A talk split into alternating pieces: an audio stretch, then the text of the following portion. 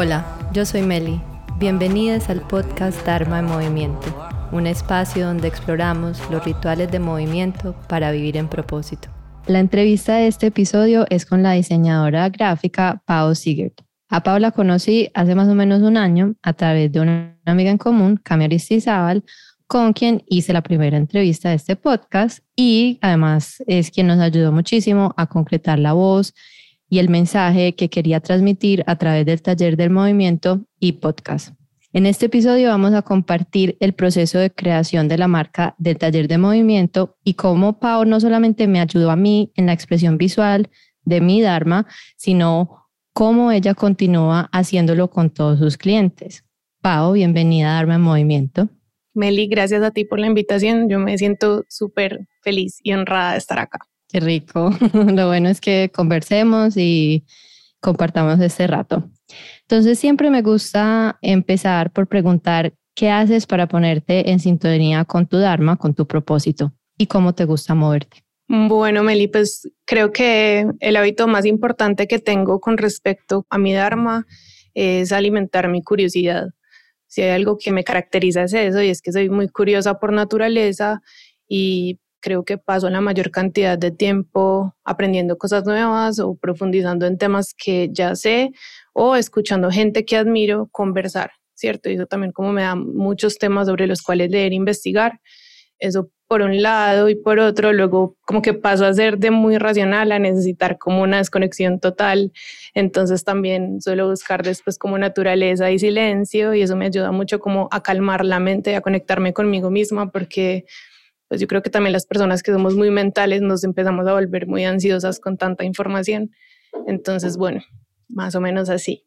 Súper chévere. De hecho, en este taller que hice la semana pasada sobre el entrenamiento mental, de eso se trata. Es como uno se abruma de información, pero luego tiene que poder digerirla y tiene que poderla, en inglés hay un término que la traducción en español me parece muy charra, que es embodiment, o sea, encarnar, pero no he podido encontrar una manera diferente de decirla. Y eso de encontrar esos espacios que buscas para ti, de irte a la naturaleza, de estar en silencio, es también tu cerebro como digiriendo toda esa información y, ahí somos muy parecidos. Claro, como interiorizando un poquito esa información que uno tiene y también haciendo como, yo creo que escogencias y seleccionando definitivamente eso que uno de toda esa información uno con qué se queda y qué es relevante para la vida. Total. Bueno, ya hablamos un poquito que tu profesión es diseño gráfico, pero más allá de la profesión, porque nuestro Dharma no es solamente la profesión, es, la profesión es un medio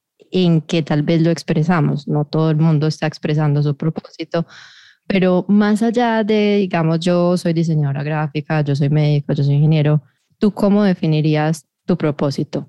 Y qué herramientas has utilizado para encontrar claridad en esa definición? Bueno, pues yo creo que mi propósito es como la búsqueda de la belleza, pero entendiendo la belleza en todas sus formas, ¿cierto?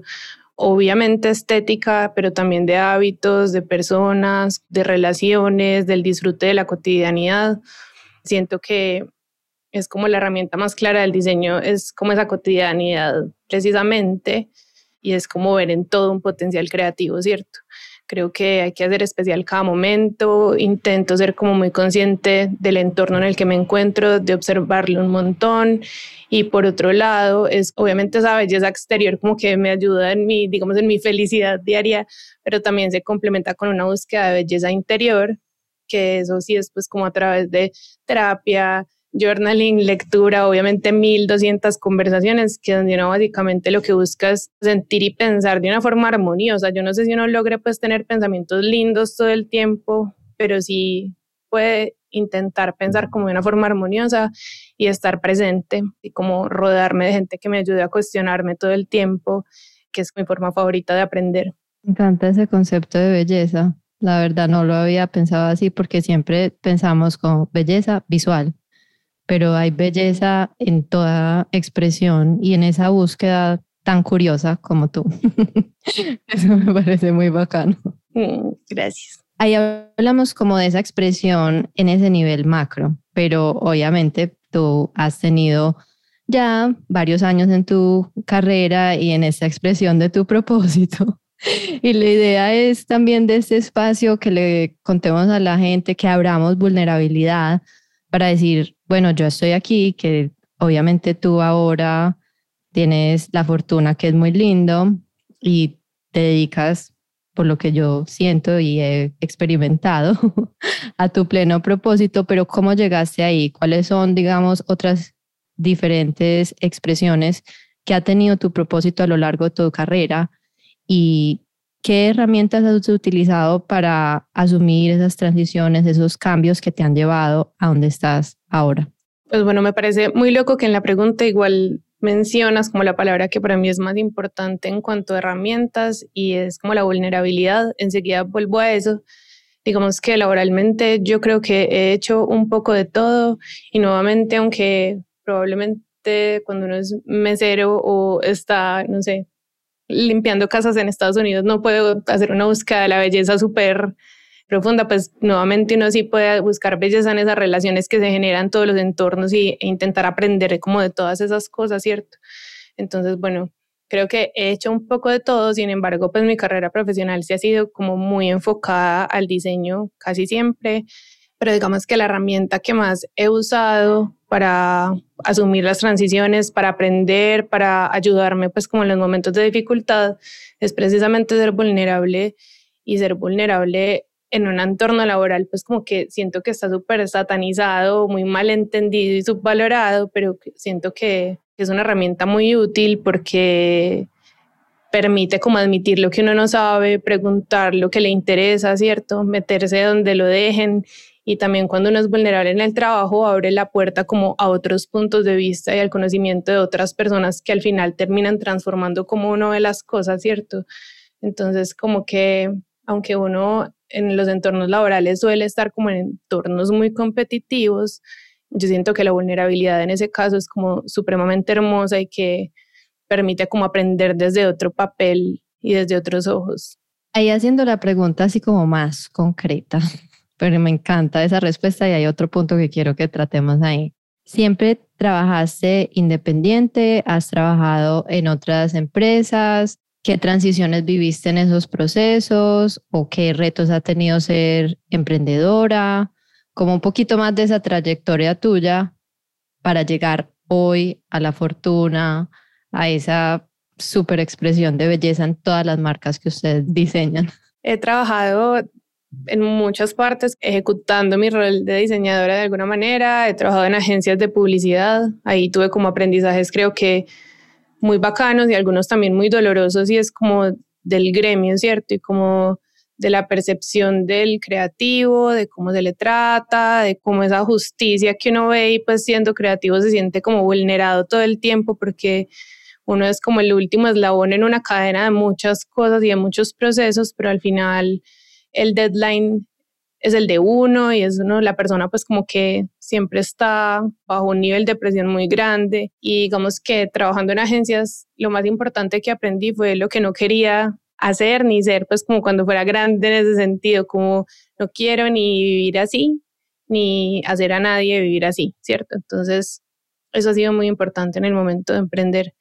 Y también me gusta que huyendo un poco de ese mundo de agencia, entré a un mundo corporativo y ahí me topé trabajando en un estudio de arquitectura con gente súper tesa que me enseñó como lo importante de entender el contexto social de, de todo, del mundo arquitectónico, de la relación de las personas con el entorno.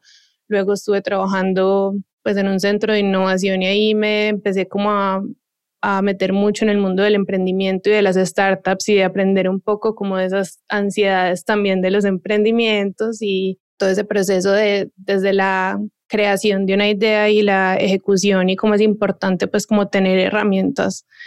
Ahí después volví a una agencia, pero esta vez lo hice como ejecutiva de cuentas porque pensé que estaba cansada del diseño. Esto es muy charro porque llevaba cinco años trabajando en la misma empresa y como ejecutiva de cuentas ahí sí terminé pues como de primero de afinar como una parte administrativa de un negocio creativo, que eso nunca lo había entendido bien. pero también confirmé definitivamente que me encanta diseñar y lo extrañaba un montón. Entonces, mientras estaba haciendo ese trabajo, yo decía, no, no, yo quiero hacer marcas, o sea, a mí siempre me ha encantado.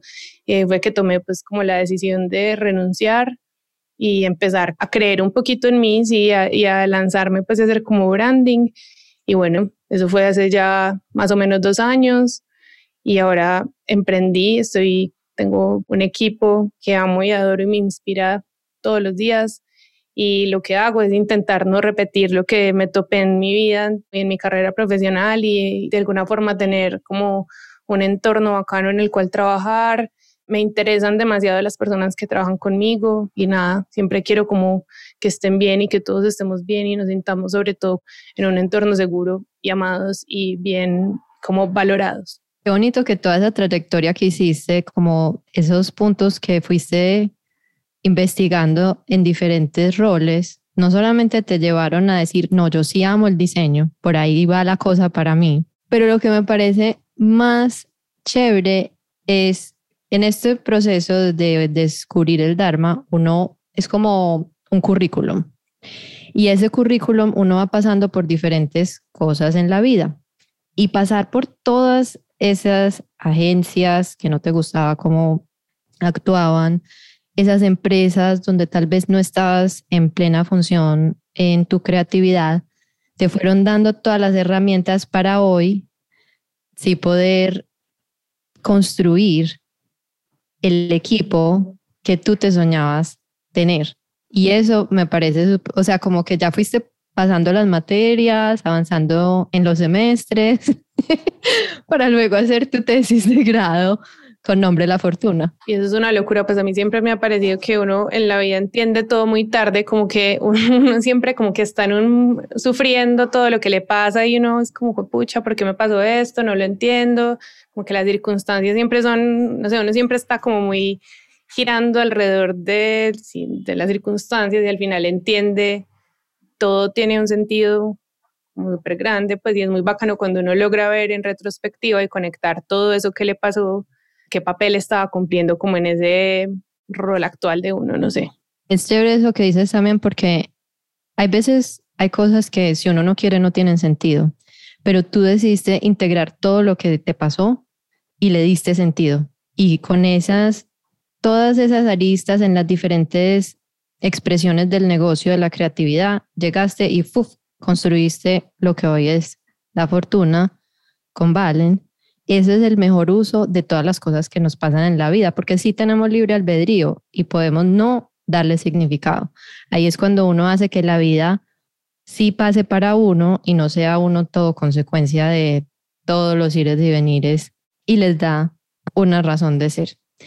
También mencionaste cómo te alimentan las relaciones y hay un aspecto en esto del propósito y, y entendido bajo este concepto de Dharma, este concepto ancestral de la sabiduría védica, es que Dharma no es solamente profesión, Dharma también son todos los otros roles que cumplimos en la vida, los roles con familia, con amistades, los roles en emprendimiento y con los equipos en que estamos, los roles con los clientes. Tenemos diferentes roles y siempre podemos estar expresando, por ejemplo, en tu caso, esa búsqueda de la belleza en esos roles, así sea que uno esté haciendo una cosa tangencialmente, como ponías el ejemplo, cuando uno está siendo mesero o cuando uno está sirviéndole a un cliente en otro contexto diferente, uno siempre puede poner ese detallito para en la expresión de todo lo que uno haga, ir llevando ese propósito. Ahí es cuando uno vive en propósito independiente de su profesión.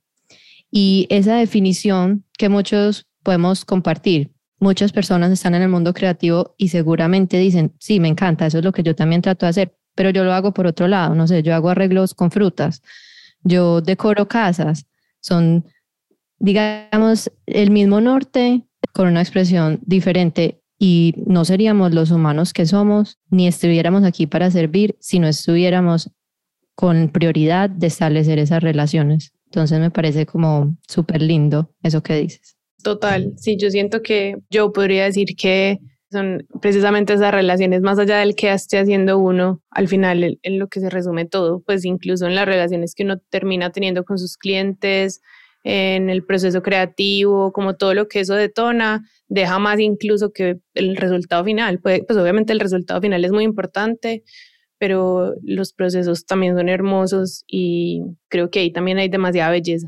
Totalmente. Ahora que nos hemos puesto un poco en contexto de quién es Pau, Pau qué hace, cómo ha llegado acá, hablemos de tu proceso creativo y cómo ayudas a tantas personas como a mí a plasmar en imágenes, formas, colores, las emociones y sensaciones que quieren transmitir a través de su marca, de su servicio, de su producto bueno, primero gracias por haberme escogido. a mí me encantó, me encantó el proceso nuestro y creo que mi proceso creativo es como un proceso de empatía, como de doble vía, ¿cierto? Primero con la persona que está creando la marca y luego con las personas que van a consumir de alguna manera esa marca, ¿cierto? Entonces cuando estoy como con un cliente nuevo y me siento como escuchar el proyecto, intento desprenderme lo que más pueda de lo que ya sé y escuchar como de una forma genuina, ¿cierto? Y ahí entender que mi rol y pues y mi valor entran cuando logro unir todas las ideas, los pensamientos y los referentes que ellos tienen en algo que sea coherente, ¿cierto? Y que agregue valor al final como a las personas que lo van a consumir. Y al final, si la persona para la que estoy creando la marca se siente conectada con la marca y con el propósito de lo que hablamos, y si, si yo logro poner como todo eso en un solo lugar, siento que mi trabajo está hecho, ¿cierto? Porque una persona que está enamorada de la marca, de su marca personal, no va a intentar como vender cosas por vender, sino que va a estar contando una historia que la representa completamente y cuando la gente habla como con tanto amor y con pues como muy apropiada de lo suyo, eso se siente y uno no termina como comprando ni siquiera pues productos ni nada, sino que uno termina comprando casi que como casi que uno se quiere untar de eso que esa persona le está pasando, porque es como, pucha, o sea, que nota a alguien empeliculado con lo suyo. Y eso pues puede ser un poco idealista. Yo soy, creo que muy idealista, pero también he tenido como la fortuna de encontrarme con gente que también cree en eso. Entonces, bueno, muy afortunada yo. Eso por un lado. Y lo otro es que intento como no olvidar que hoy las personas estamos como expuestas a todo lo que todo el mundo tiene para decir y eso pues como que intento ser muy consciente de que pertenezco a una industria que todo el tiempo está generando contenido y que probablemente hay gente que lo va a ver porque ni siquiera lo escogió, pues o sea, porque le tocó verlo. Entonces, como que intento que haya algo de valor agregado o algo chévere que ver, ¿cierto? Porque, pues sí, o sea, generamos demasiada información y para mí eso es como muy importante, ser consciente de que hago parte de eso e intentar agregar algo, pues como no sé, un poquito de valor, así sea en todo lo que hago. Entonces creo que pues esas son como las dos cosas más importantes para mí. Ahora que ya te escucho detrás de cámara, porque esta conversación nunca la habíamos tenido, de cómo lo haces, lo veo absolutamente claro en la experiencia que yo tuve contigo. Y yo creo que inconscientemente por eso se me ocurrió que hiciéramos esta entrevista en ese contexto, porque lo que tú acabas de describir es que tú lo que haces es facilitar a otras personas a una expresión de su servicio y de su propósito más pura. No, sí, yo soy mm, profesora de yoga, como yo, pero entonces voy a vender la clase, voy a vender el curso, voy a vender lo que salga que la gente está pidiendo. No, el hecho de trabajar contigo y yo, sí, o sea, este podcast existe por Pau. Fue Pau la que me dijo que debía empezar este podcast. Le estás subiendo a uno la barra para que uno exprese de verdad utilizando esas herramientas.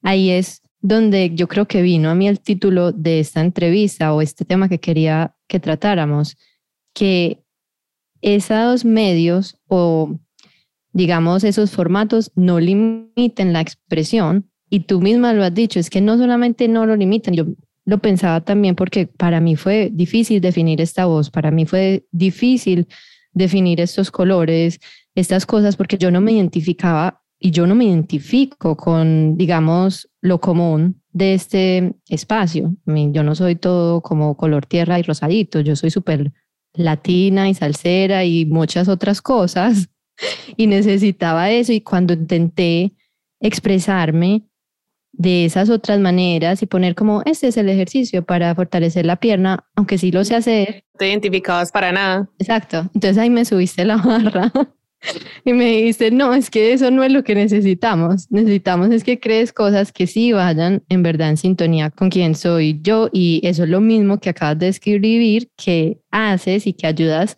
a todos tus clientes prácticamente por este proceso creativo a coger y montarse en un trampolín y no, es que aquí vinimos a jugar, pero a las más altas esferas. Y también es un poco un reto porque probablemente sea una carrera como un poquito más larga de recorrer, ¿cierto? Que si yo hago el camino tradicional, pero al final es una es algo que va a perdurar mucho más en el tiempo y en la memoria de las personas y que sí va a tener como una identidad tuya, y no va a ser pues simplemente, no sé, como un servicio más o una, una marca más.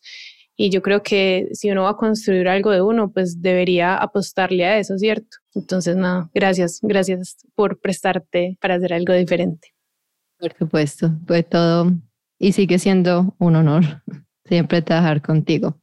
¿Cómo aplicas ese proceso a otros aspectos de tu vida? Por ejemplo, no sé, a la planeación del año, a la planeación estratégica de la fortuna, a la creación de tus propios sistemas. ¿Cómo aplicas eso mismo que me acabas de describir, pero ya en tu vida? Bueno, yo tengo como rasgos obsesivos y ya hice las paces con eso, ¿cierto? O sea, a mí me encanta diseñar y me encanta planear y eso me da tranquilidad. Entonces, de alguna manera, es como aplicar literalmente el diseño a la vida diaria y yo planeo y diseño todo lo que puedo. Ya la terapia en la que estoy y que digamos que es como ese otro contraste es el proceso personal de entender que las cosas no siempre salen como se planean y aprender a fluir con eso, ¿cierto?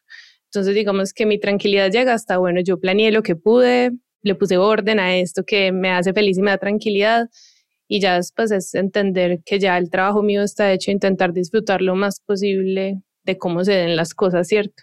Y, fluir. Pues nuevamente, esto es un trabajo, pero más o menos así creo que funciona en mi vida personal. Me encanta porque ahí acabas de escribir uno de los proverbios de la filosofía de yoga o los yoga sutras, que es doy mi mejor esfuerzo y suelto, doy mi mejor esfuerzo y suelto. Y eso es fluir. Eso es lo que yo planeo, lo que yo más pueda ver, pero con humildad reconozco que no sé todas las opciones que pueden pasar, y suelto cuando tengo que soltar. Y es súper difícil, obviamente. No lo puedo decir así como con completa serenidad, pero de eso se trata y me parece bacano también como estar en ese proceso de entender que tampoco necesariamente es lo uno o lo otro, ¿cierto? Sino que uno sí puede llegar hasta cierto punto y a partir de ahí ya aprender a surfear con la ola como haya quedado. El famoso término de Kundalini, de la ola del tiempo.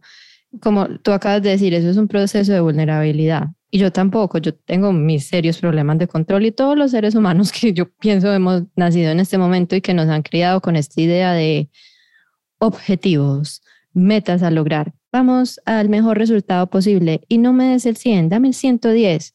No es que no se puede, por algo de matemáticas, no se puede. ¿Qué patrones has encontrado en tus clientes que les causan análisis parálisis precisamente este asunto de tratar de controlar, uno tratando siempre de controlar cómo, cómo me va a ver el mundo, que es parte, por ejemplo, lo que me pasó a mí en el proceso de creación de la marca, que le da a uno como, no, no soy capaz, tengo que ser así porque mi referente es así hace todo así, claro, y no reconocemos que esa persona tal vez lleva como 14, 12, 10, 20 años y quién sabe cuántos haciendo lo que está haciendo. Entonces, ¿qué has visto que como yo, como tuviste mi propio proceso, nos puede causar análisis parálisis a la hora de expresar sus negocios o sus propósitos?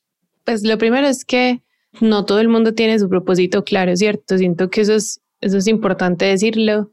Y hay muchas personas que son muy buenas en algo, entonces como son buenas en eso deciden montar un negocio, pero no entienden muy bien en qué se diferencian, ¿cierto? Entonces, digamos que eso es algo también como en común y es como no, de pronto no se han detenido demasiado a pensar y pasa mucho cuando estamos haciendo los talleres de marca que es difícil encontrar como ese propósito y eso es muy relevante, ¿cierto? Algo que también es importante es que nosotros trabajamos con muchos emprendedores y con muchas startups y personas que están empezando desde cero y que tienen que hacer literalmente todo en la empresa.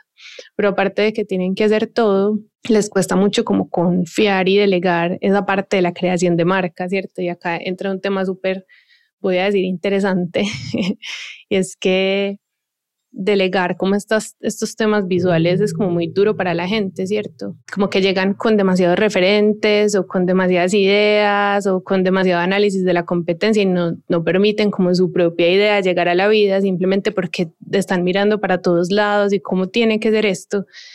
Y eso es lo que llevas a resultados parecidos a los de la competencia, ¿cierto?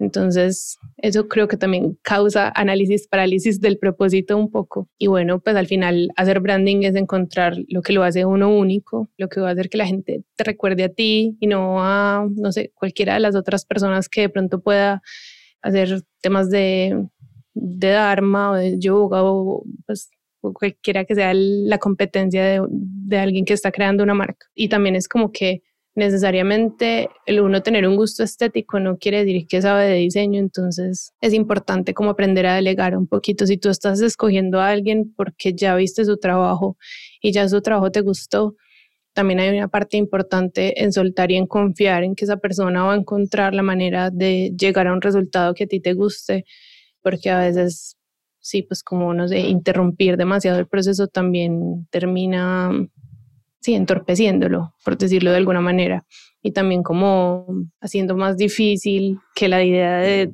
que de pronto el diseñador o la persona que está pensando en la marca llegue pues como una realidad a lo que iba a hacer. Ahí yo quisiera compartir algo de mi experiencia, porque sí, yo tenía muchos referentes, pero mi problema, como creo que también mencionaste antes, es que yo sabía todo lo que no quería pero no tenía ni idea de lo que quería en esa expresión.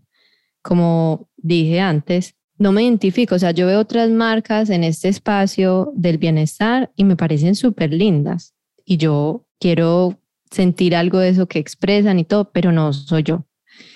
Sabía las emociones que quería transmitir y a quién le quería hablar. También sabía que mi identidad, obviamente, como ya dije, no es típica, no sigo los mismos colores ni las tendencias gráficas en este asunto, que usualmente están asociadas con mujer blanca, americana, europea, y como ya compartí en uno de los primeros episodios del podcast, hay un asunto interesante aquí en esto de bienestar y sobre todo cuando está relacionado con yoga, porque viene de la India. Pero ha sido popularizado digamos, comercializado desde Occidente.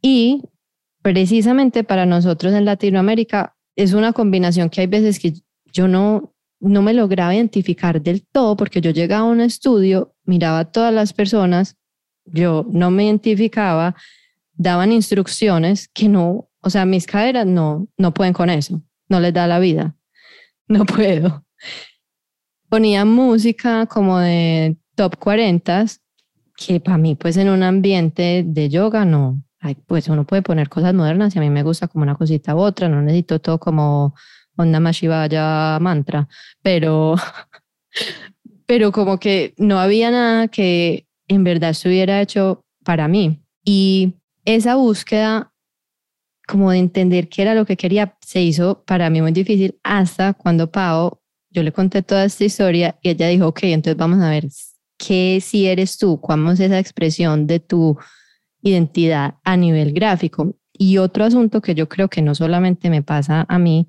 es que uno es análisis parálisis viene de la preconcepción que uno tiene de cómo las personas que uno cree que van a estar todo el día viéndolo, y la verdad que es que ojalá ese fuera los problemas que uno quiere tener, van a tener de uno. Entonces uno se imagina todos estos shows en la cabeza y ahí yo creo que es cuando nos cuesta mucho eso que estabas diciendo, Pau, de soltar y dejar que la persona que es experta haga su trabajo y uno simplemente dejar que esa traducción que uno hace en otros aspectos de la vida, pero que en este no somos expertos, o sea, es un hecho, haga.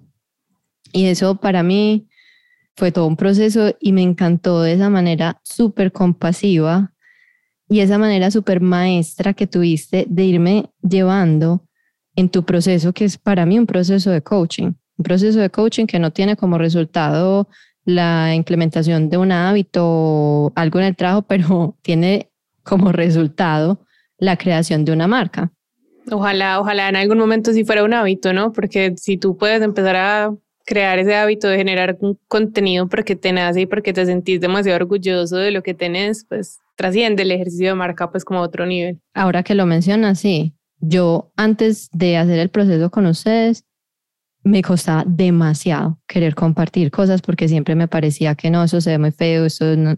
Me llenaba, o sea, literalmente la expresión de mi propósito se veía limitada por el formato, porque no tenía como esa estructura o esa arquitectura para permitirle su máxima expresión. Y ahora no, ahora todos los días tengo como una lista de mil cosas que me están pasando, que estoy pensando, que quiero expresar con este color, con esta formita, con este loguito, con esta ilustración del perro boca abajo o del tercer ojo que Pau y su equipo hicieron y ya tengo las herramientas para hacerlo y para hacerlo de una manera que sea súper genuina conmigo, que yo me sienta identificada y que si hay otras personas que sienten lo mismo y están en el mismo espacio, lo puedan hacer también. Claro, que es un poco como crear ese universo único de Melissa en el que ella vibre y se siente ella, que eso es muy bonito. Me alegra saber cómo que te provoca eso. Totalmente. Melissa, ahí es donde viene ese como, como a veces como una explosión súper creativa. Y me pasó también. No sé si te acuerdas el día en que me mostraste los, como el primer paso, que era como la consolidación y los resultados del el taller de marca. Ese día me levanté a las 3 de la mañana, me levanté llena de ideas y tuve que escribir por tres horas ideas de post, de comentarios, de stories, de un montón de cosas. Reels todavía no hay por allá, eso está muy avanzado, lo vamos, vamos paso a paso, vamos paso a paso. Hemos hecho uno y otro, pero vamos por ahí.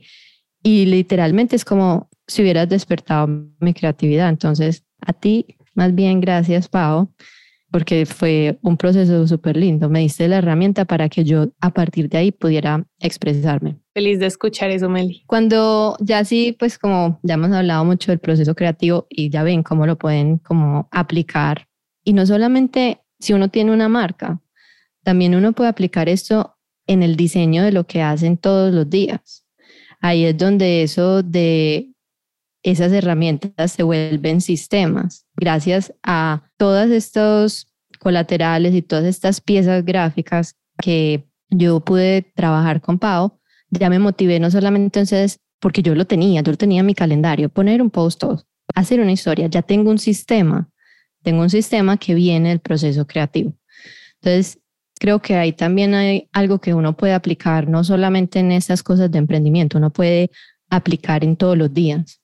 Más que objetivos, qué sistemas estamos creando, que eso es mucho lo que hablé en el podcast de hábitos atómicos, si no se lo han escuchado, para que vayan allá, y lo que tiene el taller de entrenamiento mental, sistemas. Ya un poco cambiando de tema, como hablas tanto de crear belleza, yo siempre que hablo contigo veo todos tus espacios, ¿cómo diseñas tus espacios o qué intencionalidad le pones a donde haces tu trabajo creativo para que propicien y apoyen toda esta expresión de tu arte? Esa pregunta me encanta porque disfruto mucho de esto y es que me encanta como hacer espacios que sean hermosos pero habitables, ¿cierto? Me gustan las cosas que se pueden usar y que también se dejan vivir y que se note que hay gente que está habitando los espacios, no como pues a mí personalmente ese minimalismo de museo en el que es un diseño súper lindo pero demasiado pulcro e intocable y que no se puede ensuciar, ¿cierto? Sino como a mí me gusta vivir esa belleza, ¿cierto? Y eso me hace sentir bonito y también pienso como que la belleza no se debería guardar para momentos extraordinarios, ¿cierto? Como que todo lo contrario, uno debería diseñar y, digamos, embellecer la cotidianidad y que nos permita pues eso como disfrutar de lo más básico y del presente y de hacer como del lugar propio un lugar del que uno no se quiera ir nunca, porque al final los espacios sí son una extensión de uno mismo, entonces en la medida en la que uno más mismo se sienta, creo que va a vibrar mucho más y va a lograr estar en un entorno como estimulante creativamente. Entonces, mis espacios no, no siento que tengan como nada particular en términos de diseño, pero sí todo lo que hay es como muy intencional y me recuerda a un momento de la vida, todo tiene un porqué y eso la verdad me hace feliz. Entonces la gente se ríe porque a mí hasta la bolsita chiquita en la que meto, no sé, el cargador de computador, o sea, todo me encanta como saber que lo pensé para eso y literalmente que cada vez que interactúe con las cosas me den un poquito de felicidad. Me encanta y creo que estoy en desacuerdo contigo. Sí tiene mucho particularidad porque está absolutamente lleno de intencionalidad y eso en formación de hábitos se llama priming, precisamente para hacer lo que tú acabas de describir, para que esos lugares no sean como museos, porque uno muchas veces tiene que tener todo limpiecito, pero entonces esconde, digamos, el cuaderno o las pinturas y todos los años dice, ay, este año quiero ser más creativa, quiero pintar más. ¿Y cómo me voy a acordar que quiero pintar más si tengo por allá metida en un cajón? Pues si me da miedo ensuciar algo, si me da miedo que se manche el piso, pues no importa. Que pereza ser esclavo de las cosas, o sea, también es como muy rico, muy ricas las cosas y muy lindas, pero también están un poco ahí para usarlas y al final son herramientas, entonces pues en el momento en el que esa herramienta no sirva, abriremos espacio para más, porque también pues eso ya es otro tema de, como de abundancia, pero pues se, podrá reemplazar en su momento. Y hay otro punto que tocaste que me encanta, que en esto del embodiment o de la encarnación, he estado pensando mucho, porque yo igual que tú, también soy amante de la información y la curiosidad, y hay veces como que quiero más información, pero ¿y cuando voy y la expreso? Y cuando diseñamos nuestros espacios y cogemos todo con tanta intención que nos recuerdan cómo nos queremos sentir, ese cómo nos queremos sentir o traer del futuro al presente esa sensación de cómo me quiero sentir o cómo me voy a sentir cuando logre esto. Esa es la clave para uno en verdad encarnar desde ya, desde hoy, cosas como la abundancia que mencionaste ahora, o seguridad o fluidez. Si uno piensa hasta cómo se sentiría tocar este cuaderno que tiene este color, que me recuerda esa sensación de que voy a soltar el control, pero voy a dar mi mejor esfuerzo. Desde ahí, viviendo desde ese nivel de conciencia e intencionalidad. Por eso yo pienso que el arte es y la creatividad una de las herramientas número uno. Y a veces uno como, pues estos mundos uno cree que no se juntan. Como, ay, por aquí viene la terapia y por allá va el arte. Y no hay nada más poderoso y más terapéutico que uno comunicarse con su cerebro de supervivencia, con su subconsciente, porque solamente entiende por señales, por sensaciones físicas, que uno está en verdad en un espacio seguro no hay nada más poderoso que eso, que eso es arte. Y como tú dices, que esa expresión del arte y como tú dices, esto de crearme una casa y un espacio o un lugar de trabajo donde no me quiero ir, donde ya eso no se vuelve trabajo, ya eso se vuelve como donde yo quiero estar porque todo me recuerda a cómo yo quiero sentirme o como ya estoy trayendo el futuro esa sensación. Y simplemente lo que voy a hacer es dar los pasos para su máxima expresión. Así que Pau, sí, sí tiene mucho, tiene mucho de particular tu sistema de preparar tus espacios y por eso te hice esta pregunta, porque yo sí sabía y me encanta que hayas dicho eso porque eso se presta para otra cosa súper importante. Muchas veces las cosas que hacemos, así que ni siquiera nos damos cuenta que las estamos haciendo, que pensamos que eso es lo más obvio, o sea, todo el mundo diseña los espacios así, obvio, no, eso no es verdad. Esas son las habilidades únicas. Esas son nuestros medios y nuestros poderes mágicos que otras personas no tienen y por las que solamente cada persona tiene su versión súper específica de la expresión de su propósito. Entonces, si ven, todos, todos hacemos eso. Minimizamos las cosas que hacemos porque es que simplemente nos salen natural. Ahora quisiera como unir esta pregunta porque yo sé y nosotras hemos compartido espacios ritualísticos juntas. ¿Qué conexión hay entre tu arte y tus prácticas espirituales? Pues lo primero es que no sé si llamar a lo que yo hago arte, ¿cierto? Porque aunque tiene un componente creativo, siento que igual es un poco más con un propósito funcional, estratégico, que no siempre está logrando ser una expresión artística y ya, ojalá algún día. Aunque sí tengo mi lado artístico que en algún momento quisiera explotar más, ¿cierto? Bueno, pero la conexión siento que pues es infinita, creo que la puedo resumir como en dos cosas. Lo primero es que tanto la creatividad como la espiritualidad para mí son fuentes de curiosidad infinitas. Y las herramientas de autoconocimiento son como grandes fuentes de inspiración también y como nuevos referentes y nuevos entendimientos del mundo y de la vida y viceversa, pues como en el trabajo creativo uno siempre está como investigando nuevos temas, conociendo nuevas personas, generando como nuevos cuestionamientos internos y pues yo creo que básicamente vivo de trabajar como con la simbología universal y el arte y los acuerdos culturales que hemos hecho como sociedad y que hoy nos permiten estar acá grabando un podcast y que nos entendamos. Entonces siento que todo viene como de esa misma necesidad humana de comunicarnos y de conocernos a nosotros mismos, pues o por lo menos así lo veo yo. Siento que están como muy conectadas. Y lo otro es que también en temas como de espiritualidad y creatividad, las dos cosas fluyen o se detienen muy paralelamente y las emociones como que definen mucho los ciclos creativos. No necesariamente las emociones positivas generan ciclos creativos positivos, por decirlo de alguna manera, pero sí hay muchas emociones que detonan creatividad y eso me parece hermoso, pues siento que es un vínculo que es muy fuerte y muy evidente para mí. Creo que necesito estar en desacuerdo contigo otra vez. Sí es arte, Pau, sí es arte. Esa idea de que arte es solamente una pintura de Monet que está en un museo se tiene que acabar. Es que arte es precisamente lo que acabas de decir tú, es hacer algo que sea bello, no necesariamente bonito, bello, porque tiene algo que inspira una emoción. Y eso que acabas de explicar me encanta también de las emociones y yo creo que por eso hay artistas como Adele, o sea, ella crea desde sus dolores más profundos. Hay tanta música hermosa que viene de ese cuadrante de lo profundo de las emociones, pero cuando ya estamos como que no puedo más, esta emoción es mucho para mí, viene esa determinación y en esa determinación está la expresión de hacer algo con eso. Eso es materia prima. En yoga ese es el segundo chakra y es donde se crea desde esas emociones, desde ese sentir.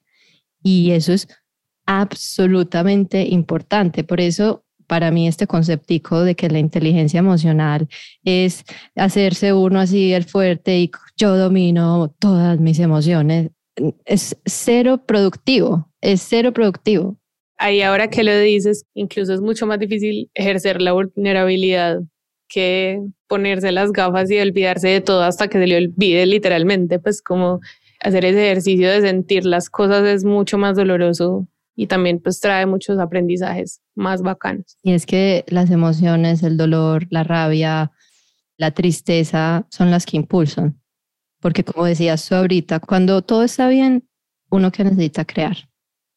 Nada. No hay necesidad alguna de crear ni ni de inspirarse. Ahí para la siguiente pregunta, me conecto con esto que estás hablando de la vulnerabilidad, para que entremos un poquito en ese tema. No mucho, pero cuando te encuentras en situaciones retantes, ¿cómo utilizas tu mentalidad creativa y de diseñadora para asumirlos, para vivirlos, para sentirlos? Creo que como imaginando escenarios posibles, ¿cierto? Yo creo que la vida es un espacio precisamente para la curiosidad infinita, para aprender, para cambiar, para evolucionar. Y creo que eso mismo ha hecho como que yo le tenga muy poco miedo al cambio, de alguna manera, como que siento que todo se puede volver a, a crear y que dentro del caos también hay algo hermoso.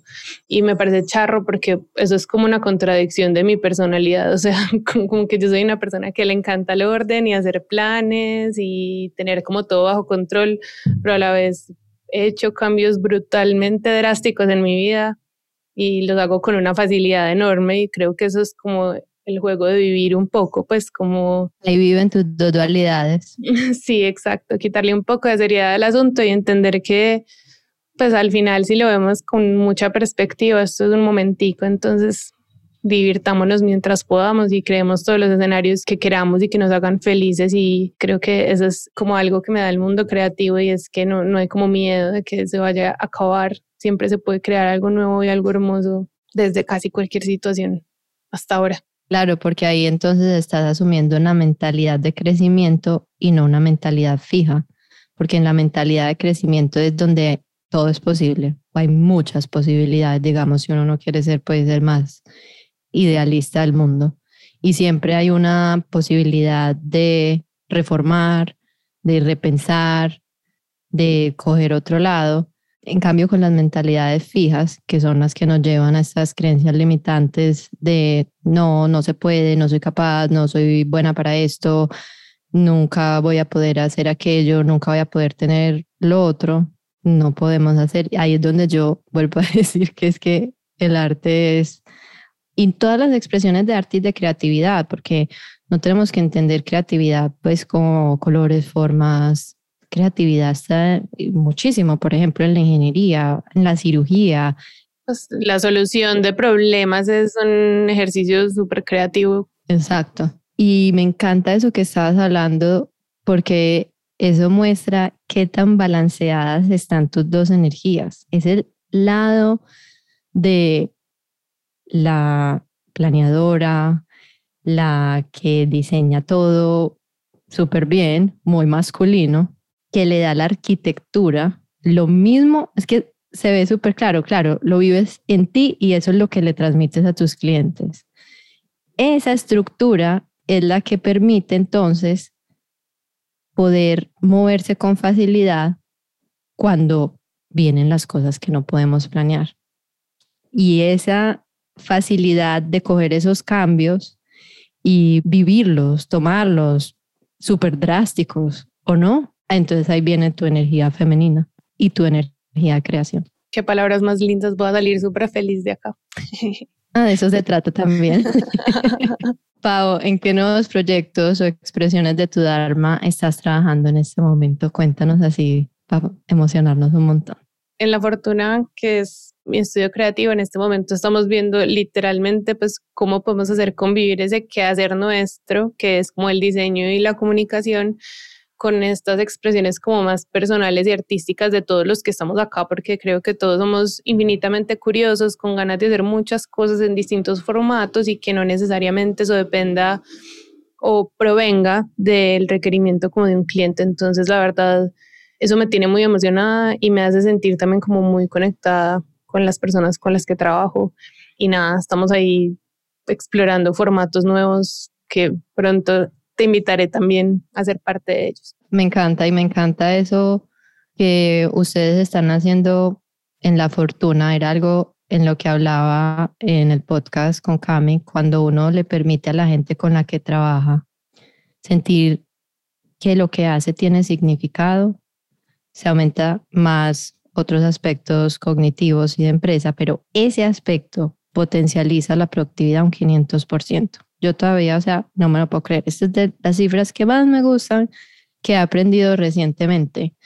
Y está en el podcast, te mando para que a escuchar el que hice con Camila Aristizábal. Es una cifra real y es una cifra del Foro Económico Internacional y muestran una ecuación con diferentes, hay tres componentes y uno de esos se llama componente de significado. Esos tres componentes juntos hacen que la productividad aumente un 502%. O sea que ustedes ya van a la delantera. Y todo esto sale ahora porque está pasando este fenómeno de la gran renuncia.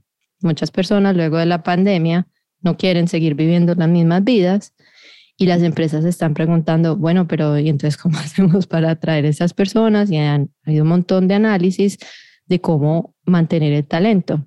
Y ese es uno de ellos. Cuando las personas pueden conectar con el significado o darle significado a lo que están haciendo así sea un servicio súper 3D o operativo, como entrego comida a alguien. si las personas pueden encontrar significado, si la empresa hace ese proceso de dar significado y permite que las personas tengan otro significado o más bien otras expresiones de su propósito dentro del contexto de la empresa. Entonces las personas que sienten mucha emoción de ir a trabajar y que hace uno cuando tiene mucha emoción. Lo hace bien. Exacto, lo hace bien. Sí, total. Es como se vuelve uno un espacio seguro también para que surjan esos otros talentos de la gente y, no, y que no todos sean pues como números. Exacto, yo cuando empezó la pandemia, yo siempre he tenido ahí mi lado artístico también que he querido expresar y estaba trabajando en una empresa de tecnología, en la parte de mercadeo, pues nada de eso, y yo quería volver a dibujar, pero como estaba viajando por todo Estados Unidos, pues no podía tener todas las pinturas y todas estas cosas, por eso te dije ejemplo de uno tener guardado las pinturas, porque esa ha sido yo tengo guardadas las pinturas, las tengo que poner afuera para poder dibujar o pintar otra vez. Si no, no estoy, entre comillas, priming mi espacio y no le estoy poniendo intención para que crear esos procesos que me ayuden a ese objetivo. Pero volviendo al tema, yo me emocioné mucho y hice un curso de ilustración digital básico. Me dijeron un día, como necesitamos unas ilustraciones, pídaselas a no sé quién. Y yo dije, ay, puedo. Esta es mi oportunidad. Exacto. Y hice unas ilustraciones que luego utilizaron en unos artículos y me sentí súper bien. No soy ilustradora, no voy a ser ilustradora, pero le di mucho más significado a ese trabajo y a la publicación y a la estrategia de ese artículo porque tenían algo de mí y me conecté muchísimo con esa parte. Entonces, definitivamente encontrar significado en lo que hacemos y darle, diseñar todos nuestros espacios con ese proceso de priming es solamente un ciclo positivo. Y si uno es emprendedor, crear una marca con alguien que le saque a uno esa expresión como hiciste tú. Que le exprima el cerebro. Exacto. Eso es uno hacerse priming. Ahorita, Pau, hablaste o lo mencionaste varias veces, vulnerabilidad. Y esta segunda, o segunda nota, última parte del podcast está inspirada en honor a una de las reinas de la vulnerabilidad, que mm, es Brené Brown. Ella en su podcast hace esta parte, siempre para cerrar, que se llama el Rapid Fire de preguntas. Uno suelta ahí varias preguntas rapiditas, así que ahí vamos, pausa, lista. Mm, vamos a hacerlo. Esto. ¿Qué hay en tu nochero? Matas, libros, piedras, agua. ¿Qué estás leyendo? Bueno, yo siempre leo como muchos libros a la vez, pero dos que tengo en mi nochero, Cómo maté a mi padre y El hombre y sus símbolos de Jung. Con uno me doy en la cabeza y con el otro ando un poquito. Suavecito para antes de dormir.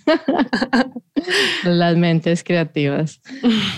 Cinco canciones preferidas o las que quieras. Nunca la voy a poder aprender el nombre de una canción, entonces no te podría decir ni una. Ocupé mi memoria en otras cosas. Está maravilloso. ¿Cómo defines espiritualidad? Conexión, presencia de autoconocimiento. ¿Cuál es tu ritual no negociable? Mi tiempo a solas, definitivamente. ¿Cómo te gusta recargarte? Creo que ya lo había dicho un poquito, pero en la naturaleza y si hay un río, mucho mejor. ¿En qué momento mundano del día a día encuentras plena dicha o presencia? Full presencia haciendo el café, de verdad creo que momento favorito del día, cliché, y presencia, bueno, no, dicha, revisando mis tareas del día a día y tachándolas como buena obsesiva que soy. Totalmente comparto el placer de borrar algo de la lista. ¿En qué hábito o reto estás trabajando en este momento? En soltar el control. Me encanta. Somos dos. Buena suerte. Y bueno, aunque lo dije al principio, pero igual muchas veces durante este proceso le damos otro ángulo a esta pregunta. ¿Cómo mueves tu propósito?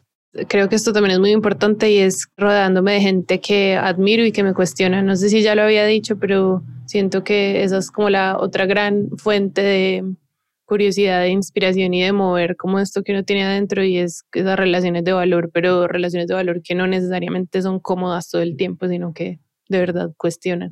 Sí, ya lo habíamos dicho, pero me encanta porque siempre pasa lo mismo. Uno llega y lo hace como un mensaje súper claro y por eso me gusta cerrar con esta pregunta. Así que mil gracias, Pau. No, Y a ti. Pau, ¿dónde te podemos encontrar y conocer más de los servicios que ofrece Pau y La Fortuna? Por ahora en Instagram, en arroba estudio La Fortuna y esperemos que este año sí se nos dé hacer nuestro sitio web que también como dentro de todas las cosas maravillosas que queremos hacer muchas veces nos paralizamos, pero ahí está activo el Instagram y obviamente siempre nos pueden escribir. Eso es bien peculiar que lo digas porque Casa Herrero, ¿hasta dónde Hasta donde palo. Mi trabajo es planear sitios web y hacer estrategias digitales, donde no he hecho el mío. Toda la energía enfocada en los clientes por ahora. Exacto. Eh, los datos de contacto de la fortuna los van a poder encontrar en las notas del episodio. Pau, mil, mil gracias por compartir tu creatividad que va mucho más allá de colores, formas, marcas aquí en este espacio del podcast y de invitarnos en verdad a entender que ese proceso que sí es artístico, que es ese proceso creativo, no solo se limita a ese arte de museo, a diseño de modas o cosas que tenemos como prefabricadas en, en nuestras cabezas, sino que podemos cultivar esa misma mentalidad y utilizar esas herramientas de los procesos creativos para encontrar respuestas que aún no habíamos visto antes con relación a nuestro propósito. Y no solamente eso, utilizar ese proceso para construir los sistemas, no solamente para descubrirlo, sino para encarnarlo, para vivirlo en todo lo que hacemos todos los días. No, muchísimas gracias por el espacio. Es mi primera vez en un podcast, entonces estaba como ansiosa, pero también muy contenta.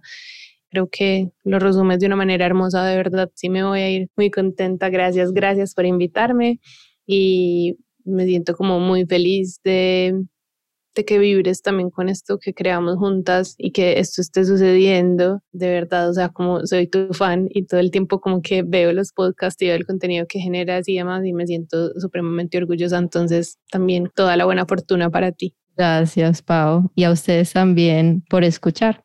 Sadnam. Te agradezco si puedes compartir este podcast con alguien a quien le pueda servir. Si tienes alguna pregunta, me puedes escribir o mandarme un DM por Instagram. со дна.